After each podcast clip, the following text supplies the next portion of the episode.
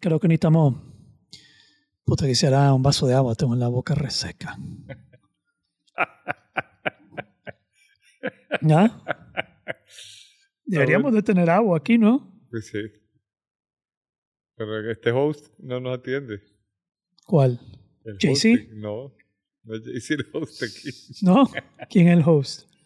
No, aquí todos están en su casa, hermano. Todos estamos en la casa. Todos están en su casa. Aquí no hay ningún host. Todos están en su casa. Hay que, hay que ¿cómo se llama? Contratar un barista que, que- Aquí hay un barista. hay un barista. Hay un barista. ¿Quién cree que me hizo ese café? Un barista. Un barista. Pero te voy a decir qué pasó. Yo llegué a la cafetería y pregunté, ¿hay café? Me dice, ya estoy cerrado. Pero te voy a hacer uno. Y solo disparó la máquina y sirvió el café.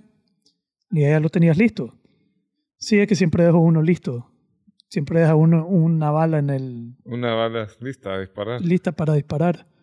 Era la de la mañana en la mañana, pero me lo dio. Entonces tuve que venir aquí y enfrentar el hecho que no te traje uno. Fue duro para mí. Ah, sí. Fue súper duro traer mi café, no traerte un café, tener que entrar por esa puerta con mi café y decirte, sorry, man, no hay café para vos. No hay para vos. Sí. Tan duro que. I had to face my shadow side. Alguien preguntó, what's your shadow side? My shadow side is, I'm keeping my fucking coffee, man. I'm not giving it away. ¿Ah? Está bueno. ¿Viste? Alguien preguntó cuál es el shadow side. te sirvió para hacer una práctica. No, pero no creas que fue fácil para mí. No creas que me nace. Pues fue, fue una práctica de ser hijo De de puta. Fue una práctica de ser hijo de puta. Bien, y Pero no fue fácil. ¿Ah? Sí, no jodas, si trajo café no nos dio, fíjate. Pero ya le dije por qué. Y Ah, le dije que no porque fue fácil. Es una práctica ser hijo de puta. Brother. imagínate. Más bien estoy resentido que no pude disfrutar mi café por vos. Me lo tuve que tomar con cargo de conciencia. Con cargo de conciencia. ojalá te, ojalá te tires un pedo de... y te. Fue más amargo. ¿Por qué? Porque tuve que sentarme aquí, puta, aquí hijo puta que soy, tomándote el café y no le traí unos Qué difícil ser hijo de Qué puta. difícil ser hijo puta. La gente no sabe. La gente no sabe lo, lo No difícil sabe. que es. Requiere práctica. ¿Ya? Es un arte. arrancar. No eh, es un arte. ¿Listo? Listo.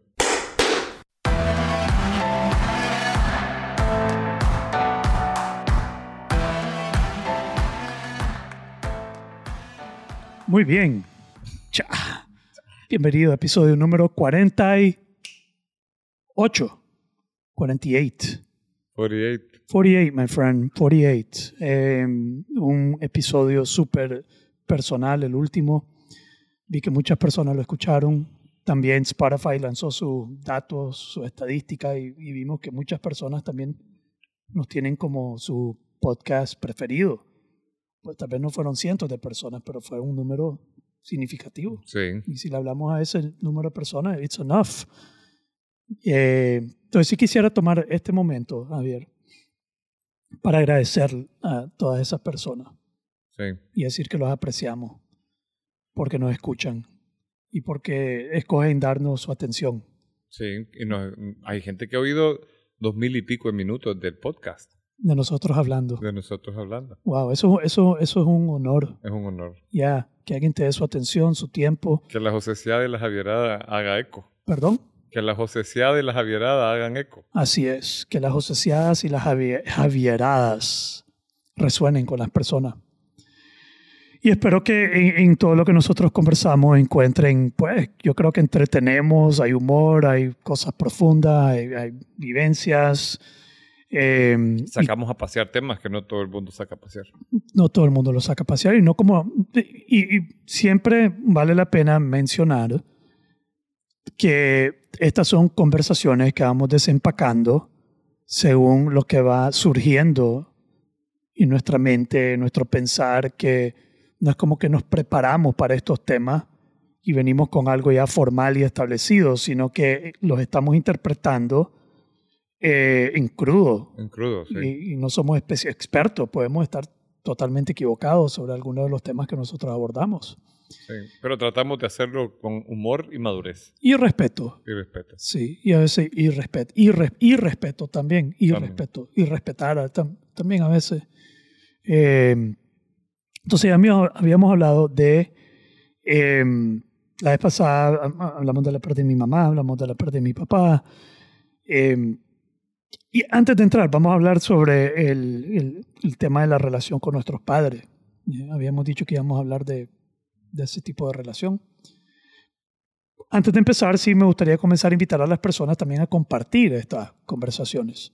Si conocen personas que pueden beneficiarse de, lo que compartimos aquí, que por favor lo compartan, que le cuenten, que share it, nos hacen un, un favor compartiendo. ¿Sí?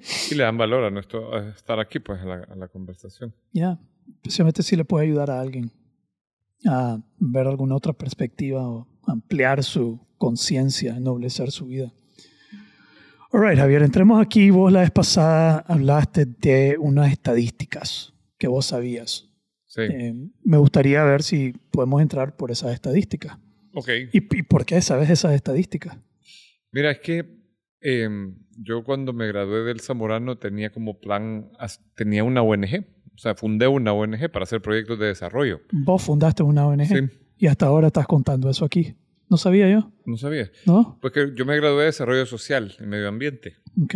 Entonces empecé con una ONG a trabajar varios proyectos de desarrollo en una cuenca allá en, en El Salvador que se llama eh, el, el la- lago de Coatepeque con un amigo que se llama José Roberto López Urrutia, Ok. que le decíamos cariñosamente el golpeadito. El golpe. El golpeadito. El golpeadito. Es que tenían su estilo de hablar con la gente cuando llegaba a las comunidades, bien fuerte, o sea.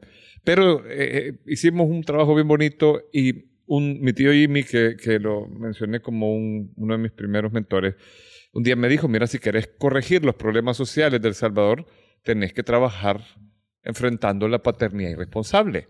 La paternidad responsable. Irresponsable. Irresponsable. Entonces él, él había, había leído mucho sobre el tema y él empezó a contarme los números. Estos que te digo que se me grabaron con fuego porque me parece brutal. O sea, él me decía 72%. del- 6-2. 7-2. 7-2. 72. 7-2% de los hombres abandonan a la mujer cuando está embarazada. Una vez se enteran En El Salvador. en El Salvador. Acá en Nicaragua es peor el número. Así. Sí, era como 2% más, o sea, 74, 73, 74. De los hombres abandonan a la, a la mujer A la mujer una vez queda panzona. una vez queda panzona. Qué trágico. Eso Hay- es trágico. Hay un 10% más que hace el esfuerzo por casarse y se divorcia posteriormente. O sea, 8.2 de cada 10 papás no están con su familia. Perdón, volver a repetir eso. 8.2 de cada 10 papás, De cada 10. de cada 10, no están con su familia. Han Wow. dejado a su familia. Ok. 7.2, una vez se enteran que la mujer está panzona. Ahí nomás. Ni está siquiera embarazada, la abandonan. Sí, ni siquiera tratan. O sea, se van. Y gran parte de ese número, esa estadística sí te la debo, es provocado por un factor que es, es puni- punible, o sea, te pueden echar preso por eso que se llama estupro. ¿Qué es estupro? Estupro es cuando es, es lo que se llama en Estados Unidos statutory rape. O sea, cuando seducís a alguien Menor de edad. menor de edad. Entonces, lo- el factor que pasa es que las chicas quedan panzonas o quedan embarazadas muy jóvenes. Ponerle una niña de 13, 14 años queda embarazada. Entonces el abandono viene por un riesgo también de quedar hecha, que lo echen preso. Fíjate que es más que eso, o sea, es que es bien complejo el fenómeno, pero pasa una niña que queda embarazada y imagínate que le embarazan a los 13, 14 años. A los 25 o los 30, su hija tiene 13, 14. Ya. Entonces, generalmente meten al hombre a vivir con ellas. La niña ya tiene edad re- de, de, pues, de ser atractiva de, para este tipo de hombre y el hombre la abusa. Y la mujer, en lugar de correr al hombre, corre a la hija. Por una, por una, la ve como una competencia. Y eso es un factor que se replica mucho. En El Salvador y en Nicaragua no conozco el número, pero debe ser algo parecido. Entonces es un, es un problema social bien grande porque si vos consideras la cantidad de valores que se transmiten en la mesa, en la casa, en la convivencia, Ya. y lo que decíamos la vez pasada, para un hombre y para una mujer, la falta de un papá, de una figura masculina en el hogar Mm. es un factor determinante en su, en su desarrollo. Pero hay una parte de mí que ve esto como tal vez temas distintos. Este del abandono, del, de, esto, esto sucede en espacios de alto riesgo. Sí, ¿Sí? sí. Digamos, hay que reconocer que muchas de estas estadísticas o de estas eh, situaciones se dan ya en espacios de alto riesgo. No necesariamente de alto riesgo. Fíjate que yo hice una estadística la vez pasada, O de un nivel de pobreza, un de, nivel de digamos, educación. rural. Sí, rural. eh, Es, pero pero lo, lo podés llevar a un, o sea, una estadística país. Pero es para, sería lo mismo hablar, digamos, vos y yo de nuestra relación paterna y hablar de este tema. ¿Vos ves alguna...? Yo no, Mira. yo no hago puente con, con ese... Esa estadística me parece como... Ese, esa circunstancia, esa situación me parece como ajena a mi realidad. Sí, o sea, el, el estupro y eso sí, es, es ajeno. Pero la separación familiar es bien parecido. Fíjate que, en, por ejemplo, yo hice una estadística de los que somos más líderes en Nueva Acrópolis. Somos Ujú. 14, de los 14 cuales líderes. 5 damos clase. Y de todos, creo que solo 3 tienen papá en casa. El resto tienen sus papás separados y divorciados. Y no, no crecieron con el papá. O sea que la estadística tal vez no sea el 82, es menor a un nivel, digamos, más educado, pero aún pa- el papá no estuvo en casa, no estuvo cerca. O no hay una relación positiva con el papá. O sea, hay todo este tema de la masculinidad que hemos medio hablado Y el machismo. y el machismo hace un daño bien grande. Ah, Yo creo que hasta en la sociedad, pues vos ponete a pensar, yo aquí me... No, me- no, es que dijiste hasta en la sociedad. En la sociedad. en la sociedad, sí. En la sociedad. A Lo, lo que quería hacer ver es que hay, hay costumbres, incluso de formas de preguntarte las cosas. A mí muchas veces me han preguntado y me ofende, eh, don Javier, ¿cuántos hijos le tienen? ¿Cuántos hijos le tienen? Es una pregunta que me la han hecho N cantidad de veces aquí en Nicaragua. Sí. Y cuando yo les digo, fíjate qué curioso, en uno de los primeros cursos, un e- equipo ya nivel mando, mando intermedio en una organización importante acá en Nicaragua, gerentes de, de sucursal y cosas así, me llaman aparte, me dicen, don Javier, ¿usted es casado? Una, unas damas. Y yo digo, sí, soy casado. Ah, bueno, pero tiene hijos. No, fíjese que no tengo. Ah, bueno, es como que esté soltero entonces. Ah, sí. Sí, ¿Y cómo te, cómo, cómo te impacta eso? me, me sorprendió porque me pareció súper... Como que no estás casado. Sí, Como que tu como que relación, el sello de la relación lo ponen los hijos. el sello de la Aunque- relación los ponen los hijos. Aunque la mayor parte de los hombres no, o sea, no le dan tanto peso a, a- a que hayan hijos en una relación para romper la relación e irse. Hay mucho egoísmo en ese sentido. Ya, es más fácil para un hombre. Es más, sí, de alguna Mucho manera. más fácil para un hombre. Sí. Escuché un podcast de Andrew Huberman sobre relaciones, eh, la infidelidad, qué busca un hombre, qué busca una mujer. Y es súper interesante ver mucha ciencia detrás de los comportamientos diferentes de la mujer y del hombre, que creo que vienen a este tema también. eh, y lo que busca un hombre y lo que busca la mujer en una relación. También podemos entrar en algo de eso más adelante. Eh, pero vos, ¿creciste con tu papá? Fíjate que sí. Yo, yo sí crecí con él, aunque no fue una, una relación fácil en mi caso. Em, quizás soy el hijo que tuvo la mejor parte de mi papá, porque cuando yo estaba pequeño, eh, mi papá tenía como más tiempo, menos neurosis, más ganas de ser papá. Entonces yo sí viví un papá que me llevó al parque, que me dedicó tiempo. ¿Esto fue porque era temprano para él o porque era posterior a haber tenido hijos ya? Era temprano para él. O sea, mi papá creo que me tuvo cuando tenía 25 años. Y mm, cuando yo nací... Primero, segundo, tercero. Yo soy el primero. Vos sos el mayor. Sí, yo soy el mayor. Cuando yo crecí, ellos se fueron a vivir a Estados Unidos y yo crecí en Estados Unidos. Entonces creo que, y bueno, les tocó duro porque mi papá se fue a estudiar una maestría y se turnaban la manutención de la casa y tal. Pero yo vivía un papá que era estu- estudiante, entonces tenía tiempo, me llevaba al parque, me, dedicaba, me enseñó a jugar basquetbol, fútbol, o sea, fue una relación bien, bien cariñoso conmigo, o sea, tuve la mejor parte de mi papá. Pero a la vez tuve la peor parte de mi papá, porque yo con- a- platico a veces con mi hermano, con ambos, con mi, mi hermano y mi hermana y mi mamá, Yeah. tratamos de hacerlo cada vez menos, por lo mismo que vos decías que siempre sale esta plática, sí, cuando pasó tal cosa con tu papá y no sé qué, Yeah. eh, viene ese lado oscuro, ¿verdad? Y lo, lo malo que hizo. lo malo. O sea, hay, hay muchas bromas en mi familia de te pareces a tu tata, eso que estás haciendo es igual a tu tata, como una ofensa. como una ofensa, como algo peyorativo, Yeah. porque él, yo lo veo en retrospectiva.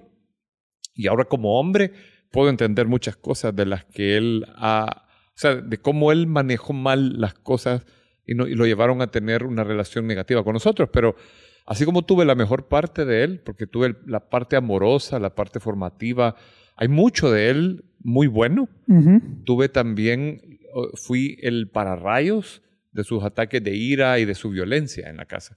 Fui el ¿Qué que, significa eso que fuiste su pararrayo?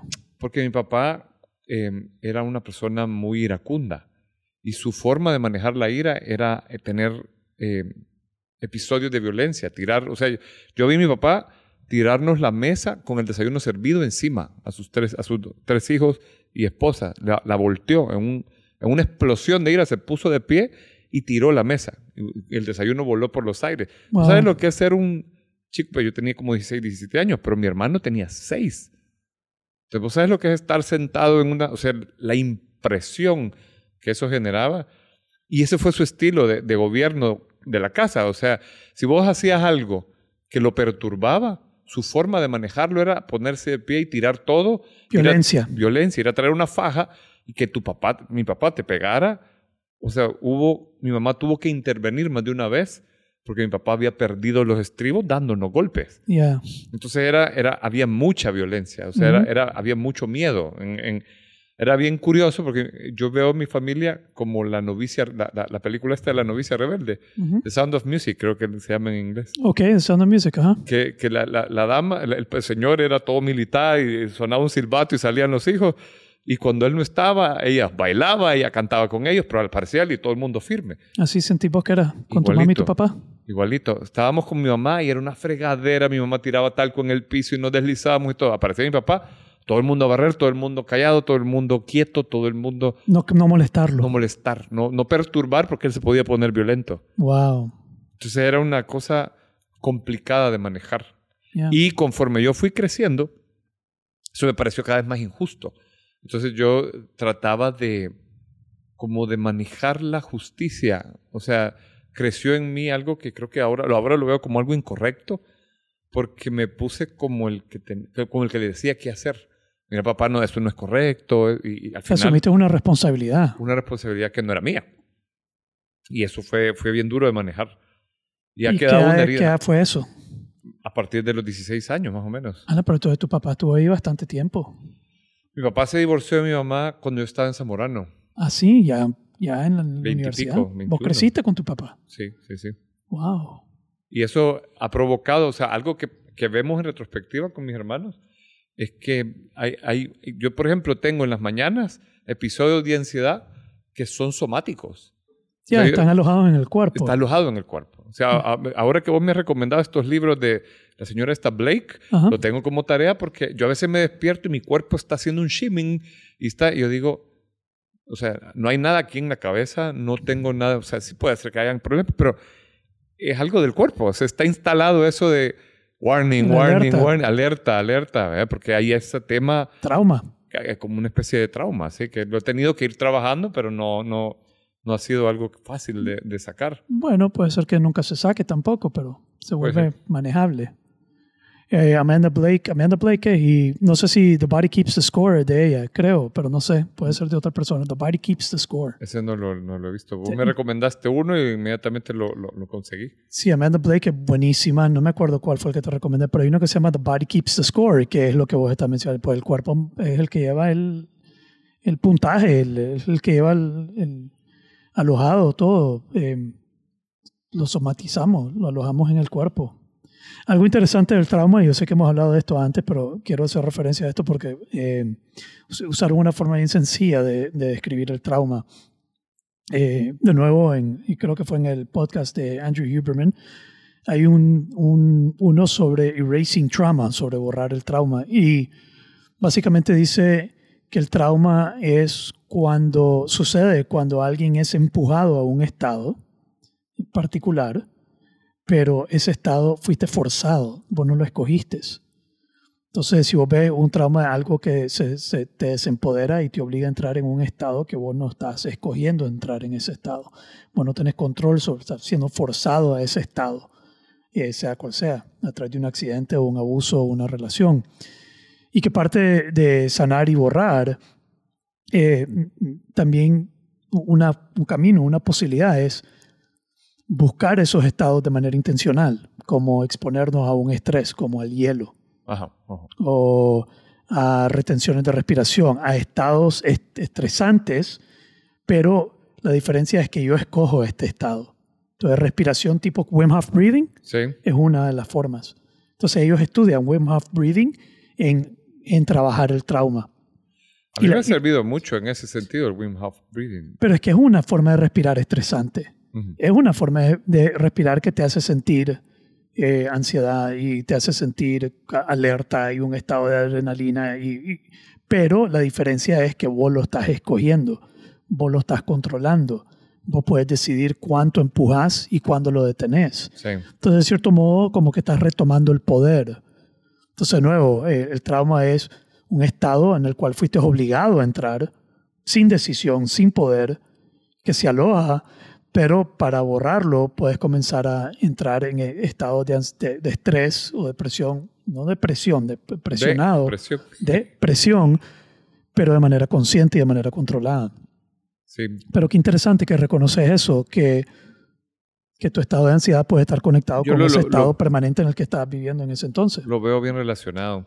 Sea, algo que me genera curiosidad. Ajá. Que estás abierto a hablar de, a hablar de esto. Y pues que estás aquí hablando abiertamente de esto. Tu papá está vivo. Sí. puede llegar a escuchar este podcast. Lo escucha. Lo escucha. Sí. Okay. Sí, lo escucha. Fíjate que es curioso. Mi papá ha sido para mí la más grande prueba de esta encarnación. Okay. Mi relación con él, mi desafío.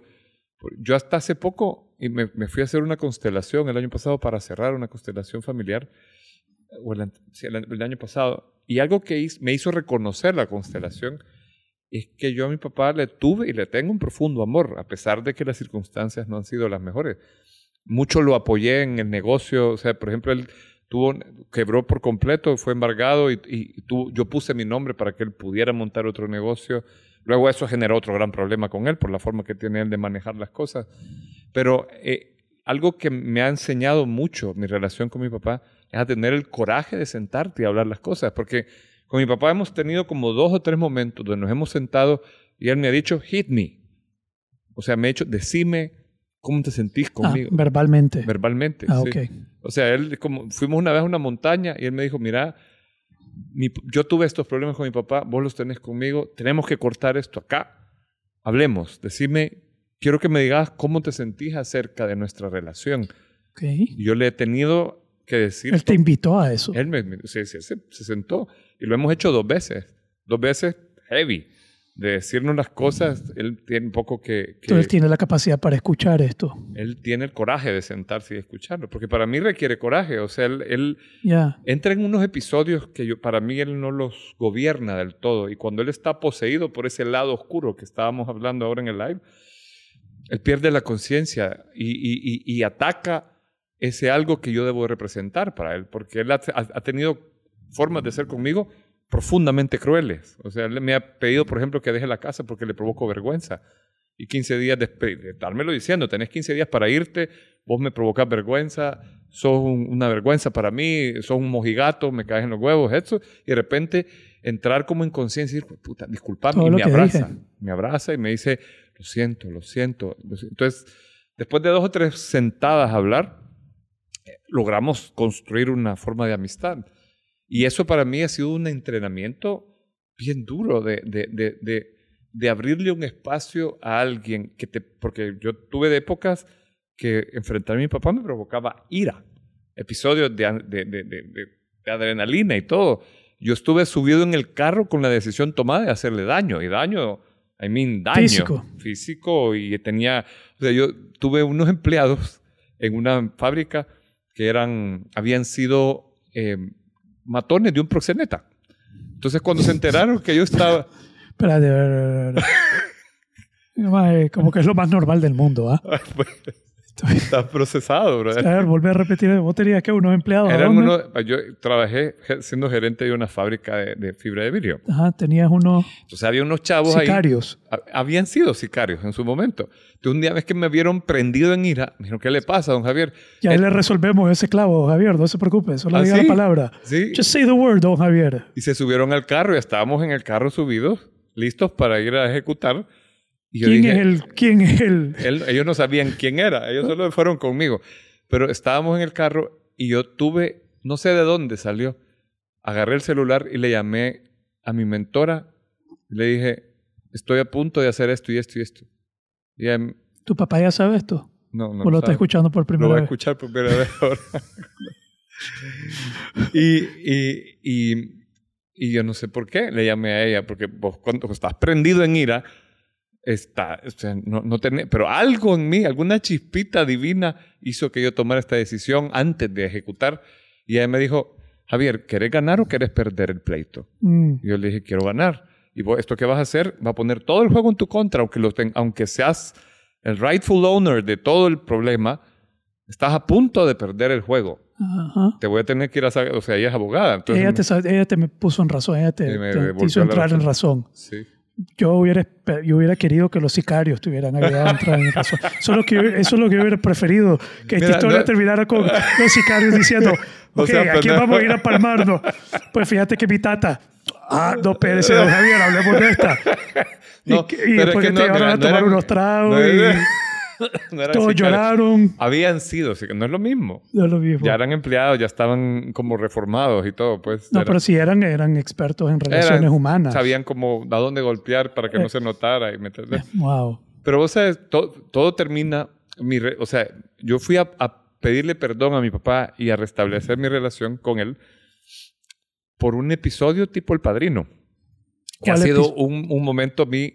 va, Cuando yo me peleé con mi papá, Metí a mi abuelo en, en medio del relajo, porque mi abuelo para mi papá era una figura de referencia, mi el abuelo paterno. Hablo con mi abuelo y mi abuelo se echa en contra mía Tu abuelo paterno. mi abuelo paterno. Entonces, toda la familia Arana, por como un año, yo fui outcast. El completo. mal hijo. El mal hijo, y sin saber, tomarse el trabajo de saber cuál era el problema, yo era el mal hijo. Pero mi abuelo estuvo en cuidados intensivos y le dijo a todos sus hijos, quiero hablar con Javier.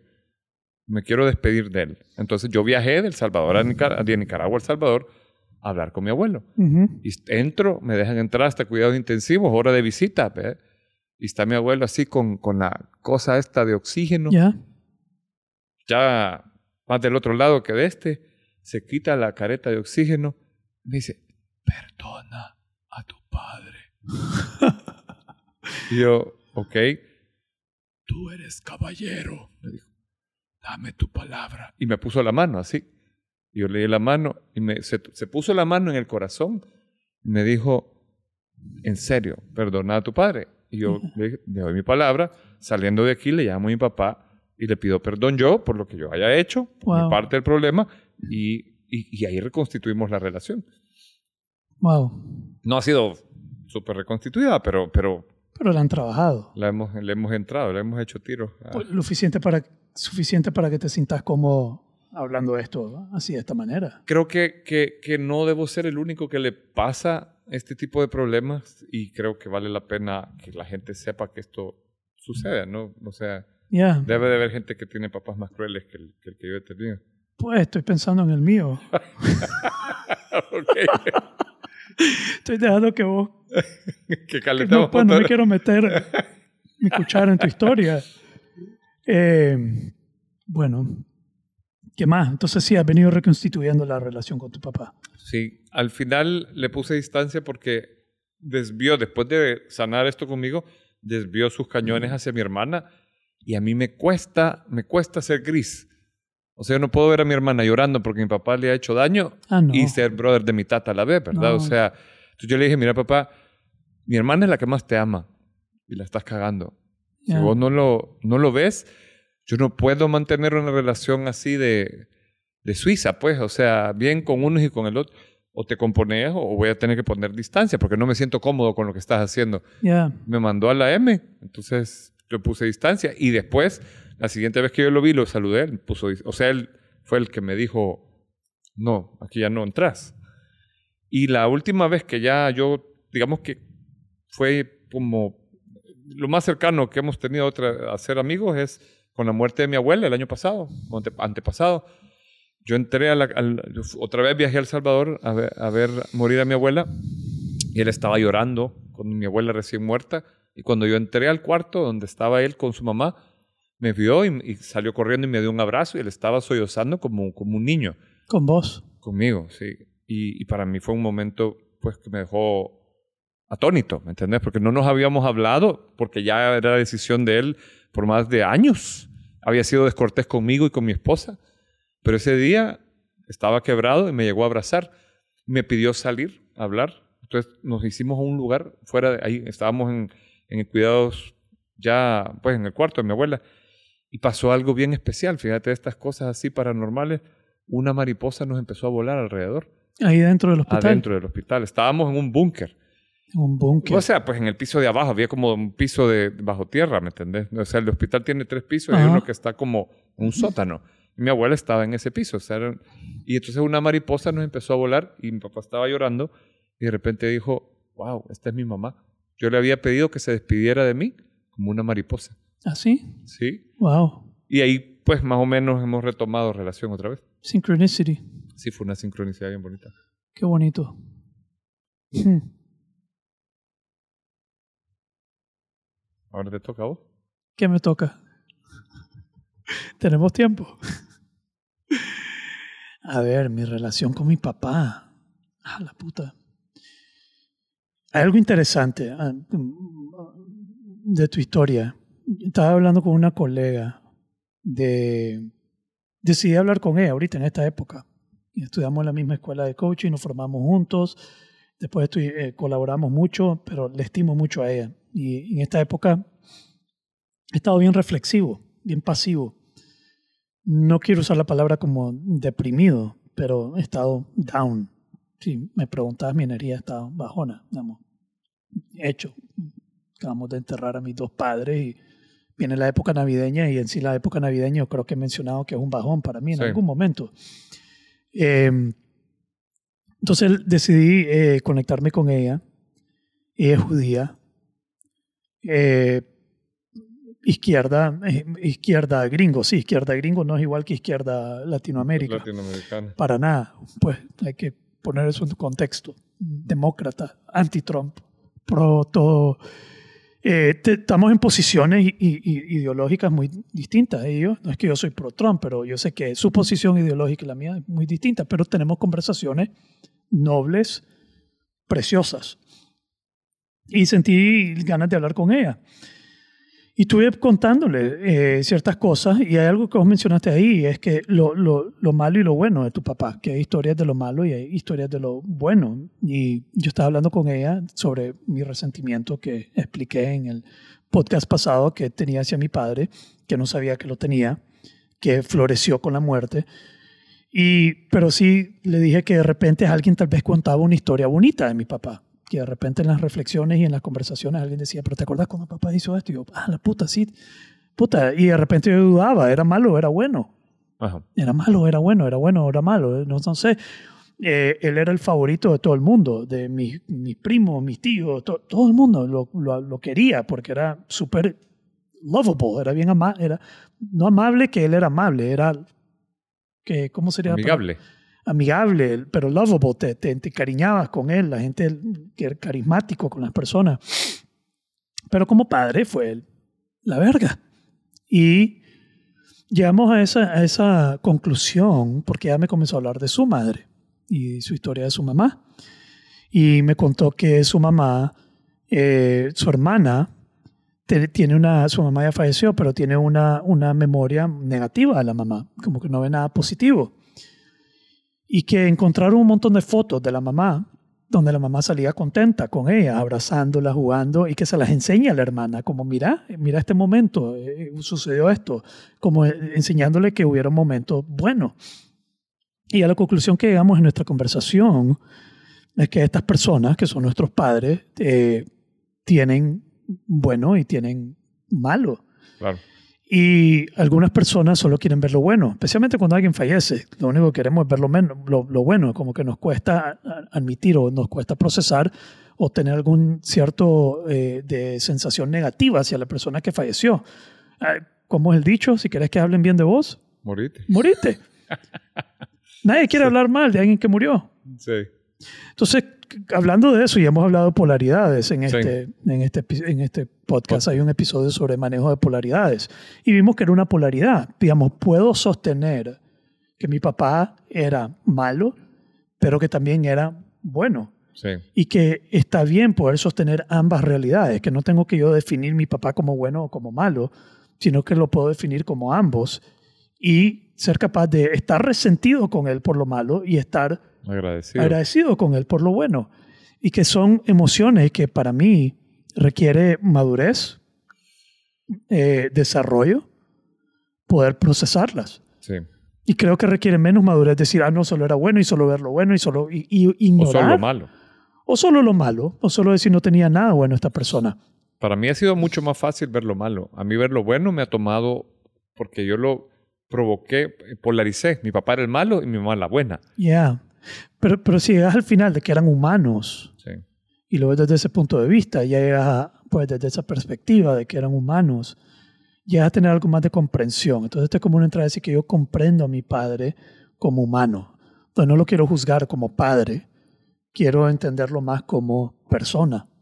Eh, y lo que pudo haber llevado a él a hacer cosas malas, como la ira, la frustración.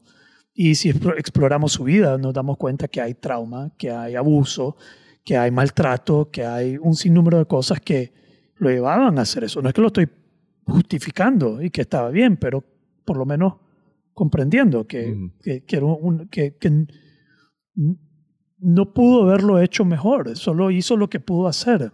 Así es. ¿Ya? Y eso a mí me ayuda, no sé si a perdonarlo, pero por lo menos estar bien con, con, con lo que él era y con todo lo que él hizo. Ahora, si me pongo a describir, no, no me acuerdo, mi relación con él creo que tiene muchos matices, pero hay una etapa antes de irnos a Estados Unidos, cuando yo era joven, yo era el tercero, que es muy distinto al ser el primero Sí. eh, muy distinto. Pero estando en Nicaragua, eh, mis recuerdos son más o menos negativos, de violencia, de gritos, de, eh, per- pero por diferentes elementos. Algunos fueron políticos, otros eran... Entonces, por ejemplo, yo sé que en algún momento eh, eh, personas del gobierno entraron en nuestra casa buscando cosas, estaba desbaratada la casa, eh, nos metieron en un closet y, y yo me acuerdo salir y la casa estaba desbaratada, pero eh, tengo la memoria de que era por personas ajenas a la familia, Sí. por fuera, factores externos. Pero también recuerdo momentos en que claramente mi papá era el que estaba fúrico, igual metido en un closet y la casa haciendo, digamos, algo y la casa está desbaratada, pero esta vez fue, fue él el, el que desbarató la casa y, y se, se comportó de manera violenta. Eh, yo personalmente nunca lo vi hacerle algo a mi mamá, aunque tengo entendido que sí fue físicamente eh, agresivo en alguna etapa de su vida. Eso después se le fue. No, no, lo, no lo vi más adelante. Eh, eh, entonces, pero la época, de nuevo, no quiero justificar, más bien quiero entender. La época era una época. mira, estos más son jóvenes, tienen tres hijos, en bajo todas las condiciones que, que, que esperás de una familia o de mucho estrés, mucho trauma, no sé. Trato de entender por qué Sí. eh, era de esta manera. De nuevo, no justificar, no, pero entender. Eh, Que ese entender le da el- un matiz gris correcto. O sea, es para mí objetivo, ob- más objetivo, más claro. objetivo. Porque por- ahora ya es más normal que un hombre pueda ir a terapia. Ahora ya es más normal que un hombre tenga un grupo donde se desahogue. Yeah. Pero en ese tiempo era inapropiado. O sea, And he was fucking trying. Si, si tuviera que decir algo, es que no era de los que en ese momento que abandonó, que, que, que estaba tratando y el tratar parecía que era monumental, hermano. Eh, sí. eh, llevar la carga de una familia. Me imagino que era algo súper monumental. Eh, después, como los cinco años nos fuimos a Estados Unidos. Estados Unidos ya son, ya son memorias más placenteras, son, son más bonitas, las memorias más positivas. Estaban todos sus hermanos allá, todos se fueron exiliados, la familia conviviendo en Missouri, él trabajaba duro, eh, súper duro, mi mamá le tocó, mi papá trabajó como eh, entregando pizza, ya un mordió leño, como dicen, Sí. la socó, como digamos, pizza delivery, construcción, poniendo techos en, en- en casa, limpiando, pintando, mano de obra, digamos, fue un obrero físico, ya con las manos golpeadas, las uñas martilladas, eh, entregando pizza, digamos, traía la pizza a la casa, pero un niño siempre cree que está en la riqueza. Claro. Eh, mi mamá le tocó limpiar, eh, fue como empleada, fue como empleada en, en, en, en algunos hogares, fue china, nana, babysitter en otros hogares. Y le tocó a los dos, fue una época donde les tocó sacarlo adelante juntos, pero de un poco más, más difícil. Eh, pero memorias placenteras. Mi papá jugando con nosotros. Me acuerdo que si mi papá nos regañaba, inmediatamente iba al cuarto a pedir perdón, eh, a buscar reconciliar, como bien positiva. Eh, ahí tengo una imagen muy buena de él. Eh, pero luego la transición, el cambio de gobierno en el 91, la Violeta, Daniel Ortega sale del poder, nosotros nos regresamos a Nicaragua. Yo muy entusiasmado de regresar a Nicaragua, pero mi mamá con mucho temor. Ajá. Yo me acuerdo que mi mamá decía, no, no quiero, no, no quería, se resistía a regresar a Nicaragua. Como que ella sabía algo que nosotros no sabíamos. Como que el contexto saca el monstruo. Ajá, ajá. Ese- eso es lo que yo comencé a entender, como que el contexto saca el monstruo y el contexto de Nicaragua era como apropiado para sacar lo peor de este hombre. Y no dilataron ni, ni un año, dos años antes que se estaban divorciando. Mi papá ya estaba haciendo, bebiendo más. Allá en Estados Unidos no me acuerdo que haya padecido de, de- de beber o de furia ni nada de eso.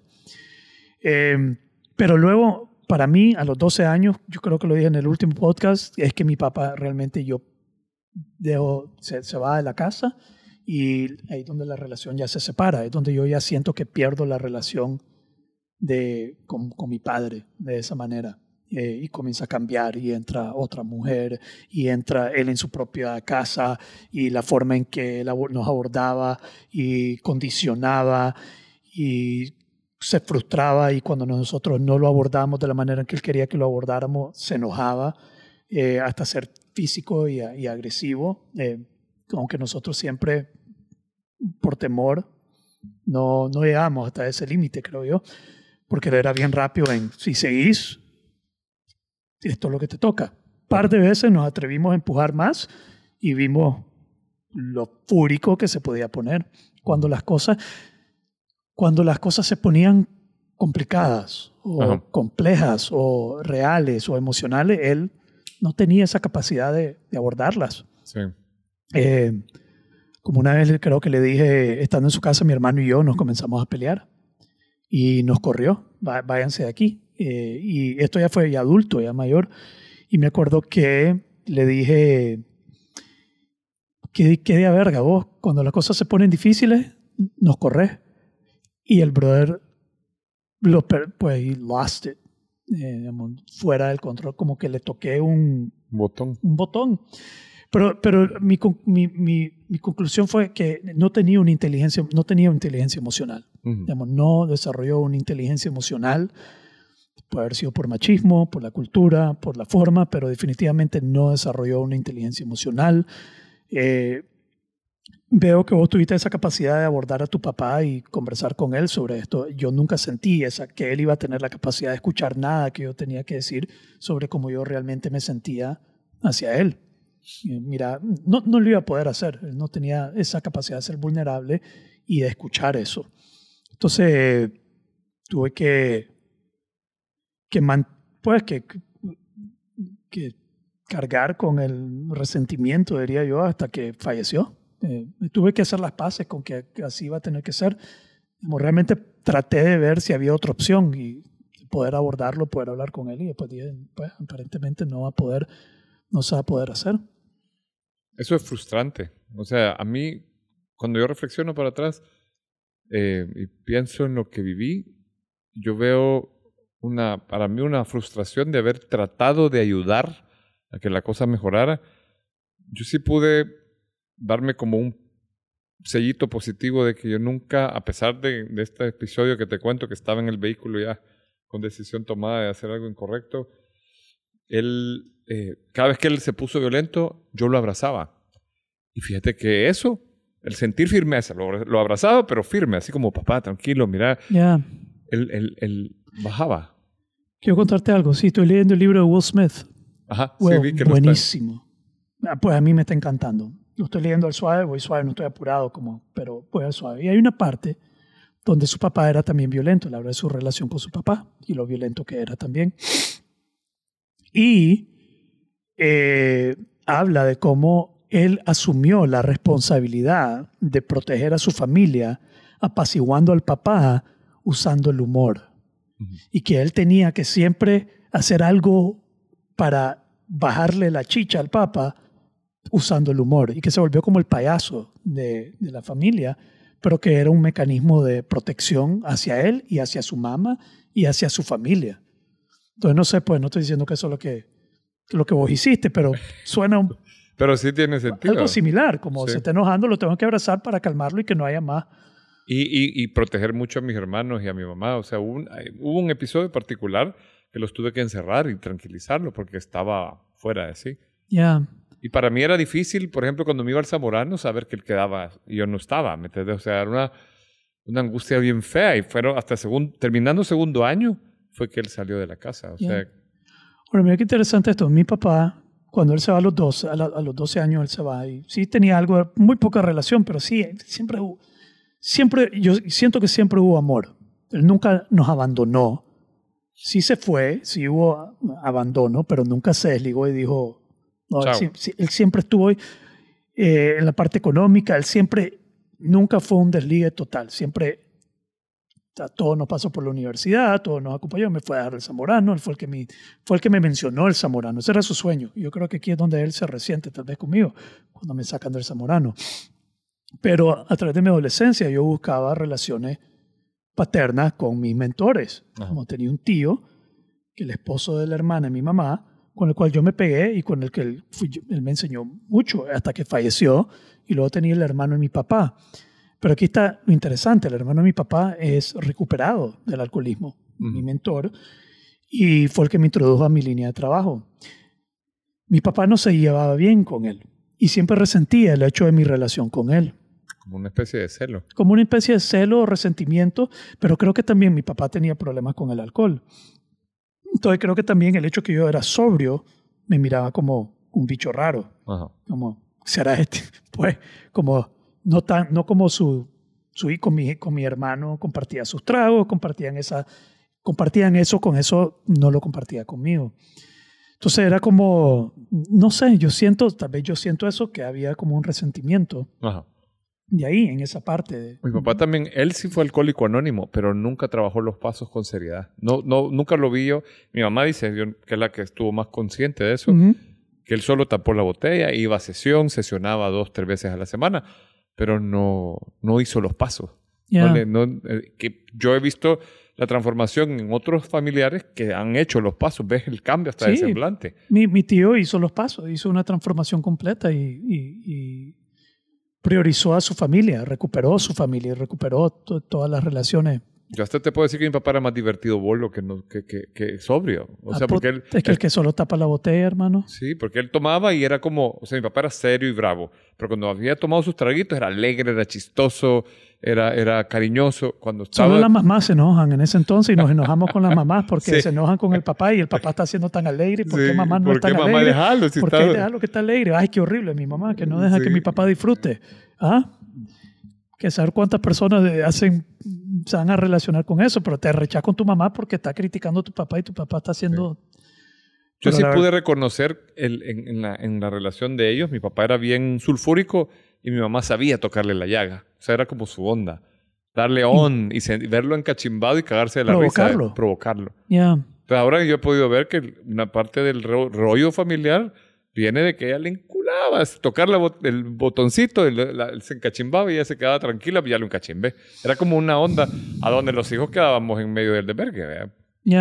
Entonces, es saberlo ver, yo creo que es algo que es importante saber filtrar, porque eh, lo que hemos dicho, ok, está lo, lo, bueno y lo malo de cada uno, eran seres humanos haciendo su mejor esfuerzo sin ninguna formación y, nada, pues, o sea, en condiciones, se, se, casaron muy jóvenes todos, en esa generación. Y todos tocó ver guerra y todo lo que les tocó ver en nuestros países. guerra, sí, sí.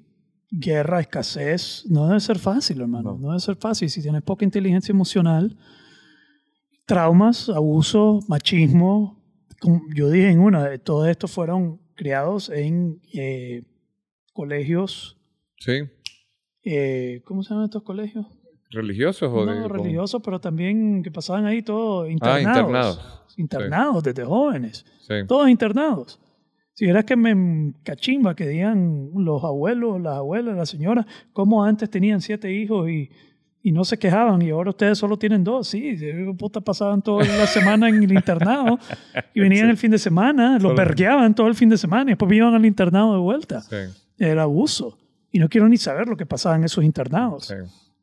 Eh, y nunca vamos a saber. Nunca vamos a saber. porque, pero probablemente pasaban cosas y todo eso ellos lo tienen alojado. La falta de terapia, la falta de apoyo, la falta de vulnerabilidad, la falta de recuperación, de pasos, de todo eso, los llevaba a ser monstruos. Pero ahí yo veo la diferencia, fíjate, porque en eso sí yo creo que hay un criterio. Yo veo a mi papá y ahorita mis hermanos que tienen relación más cercana, que lo visitan, lo ven todavía, o sea, con algunos problemas así difíciles de manejar. Yo veo a mi mamá en su rehabilitación y ahora tiene 40 hijados en codependencia. O sea, ves un crecimiento, ves. yo admiro su, su trabajo. Y, y, cuando llego y la veo, digo, puchica mamá, si tuvimos que vivir todo para hacerle bien, que tú fueras vehículo para hacerle bien a toda esta gente, qué lindo también. Sí. ¿Verdad? O sea, de, de, lo oscuro del que vivió la familia, tengo mis, mis dos hermanos y mi mamá en, grupos de coda, ya mis hermanos dirigen grupos de codependencia, mi mamá tiene 40 hijadas, por, decir poco, y yo estoy en un camino espiritual donde también he ayudado. O sea, es sacar lo positivo de todo ese dolor que, que te ha traído. No, siempre me gusta usar la palabra lo positivo, pero lo, significativo, de, significativo. Lo significativo de, de, que yo probablemente no, pues sí, tengo que agradecer su, su, su presencia total sin juzgarlo ver que sí podía ser un monstruo. Mi papá podía ser un monstruo. Y, el peor monstruo para mí, porque era mi papá. Y cuando es tu papá el que se comporta de esa manera, ese es el peor monstruo que puedes encontrar en existencia.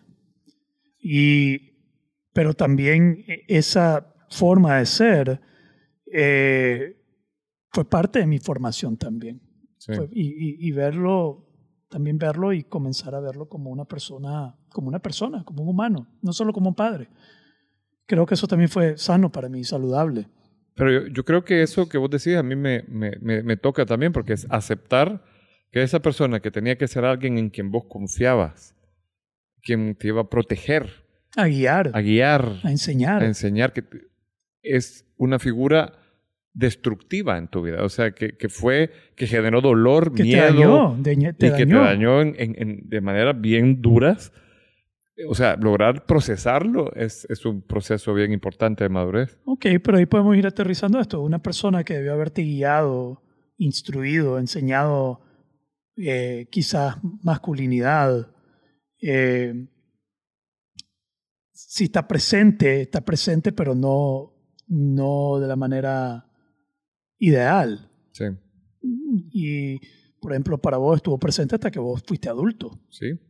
En mi caso, estuvo presente hasta los 12 años y después estuvo semipresente y fue una relación que complicada, deteriorada y hay otros que hay otros casos como la ausencia completa de un padre eh, o la inexistencia de un padre que no sabe ni quién es, ni qué es, ni cómo es, una ausencia total del padre no ves ni lo bueno ni lo malo y eso es algo que también tiene que la gente procesar.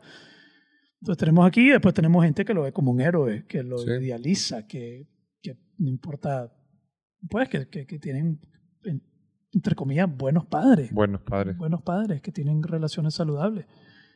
Hubiera querido tener un buen padre, pero por eso estoy yo tratando de serlo. Sí. De, de serlo. Por eso a mí me toca ser un buen padre para mi hijo y no que él no me vea como el monstruo, Eh, es más, ayer mi hijo, yo no estaba bullying, no le hago bullying de repente. Eh, y me dijo, te odio. No me digas eso, es una palabra. Además, no me odias. Sí, mucho me fregas. Pobrecito. Está bien, le digo. Te voy a dar de fregar. Eh, pero ya cuando yo siempre, yo acuesto a mi hijo todas las noches. Todas las noches, toda su vida. No su mamá, yo. Y me pide a mí. No deja ni que la mamá lo acueste. Tiene 10 años y yo lo acuesto todas las noches. Acosté a mi hija por un montón de tiempo, pero ya se le pasó. Ya no me lo pide. Y todas las noches yo tengo una frase. A veces rezamos y tengo ganas. Debería rezar más, aunque no tenga ganas, pero a veces, bueno, just skip this shit. Skip it, get to the end. Eh, entonces yo tengo una frase que le digo todas las noches que es, eh, te quiero mucho. Y me dice, yo también. ¿Cómo es? Muchísimo, le digo. Yo más. ¿Sabes? Te quiero mucho, yo también, muchísimo, yo más. Y me dice, me arrepiento que te dije que te odio. Antes de irme, antes de salir, yo, yo sé que no me odias. Y me dice, yo sé que no sabes, yo sé que vos sabes que no te odio. No importa que me lo digas, yo sé que no. Eh, pero después le pregunté, ¿vos crees que soy buen padre? Y me dice, sí. ¿Por qué? Porque me cuidas y me proteges y porque también cuidas a mi mamá. Entonces, no sé, me hizo sentir como, me hizo sentir bien. Y creo que por ahí va, para mí, es como, cómo ser, cómo serlo, pues, cómo, cómo, cómo cumplir con eso en mi, en mi caso. Cómo ser buen padre. ¿Cómo transmutar eso?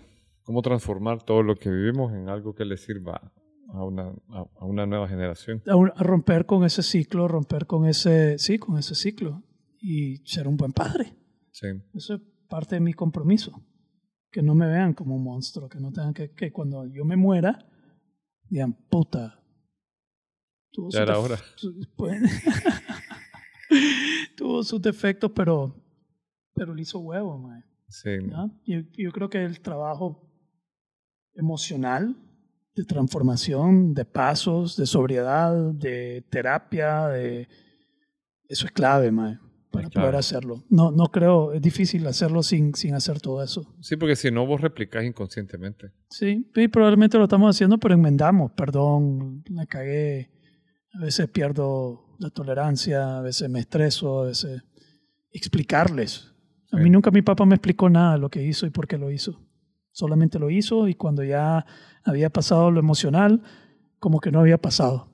Pero nunca me dijo, mira, eso que hice, perdóname, esto que pasó fue por esto, esto que yo hago es por aquello. Sí. Nunca hubo una explicación que yo hubiera estado bien con lo que hizo si hubiera entendido que se arrepentía o que se sentía mal o que me enseñaron, porque yo trato de hacer eso con mis hijos cuando la cago. Eh, admitir que la cagué y que no soy perfecto y por qué la cagué y que, que, sepa, que sepan eso. All right. Vamos. Estamos. No hay campana. No hay campana. Muchísimas gracias por escuchar y gracias, Javier, por compartir, bro. Igualmente. Sí. I appreciate it. I appreciate you. ¿Y tú? Yo más. Buenísimo, yo también.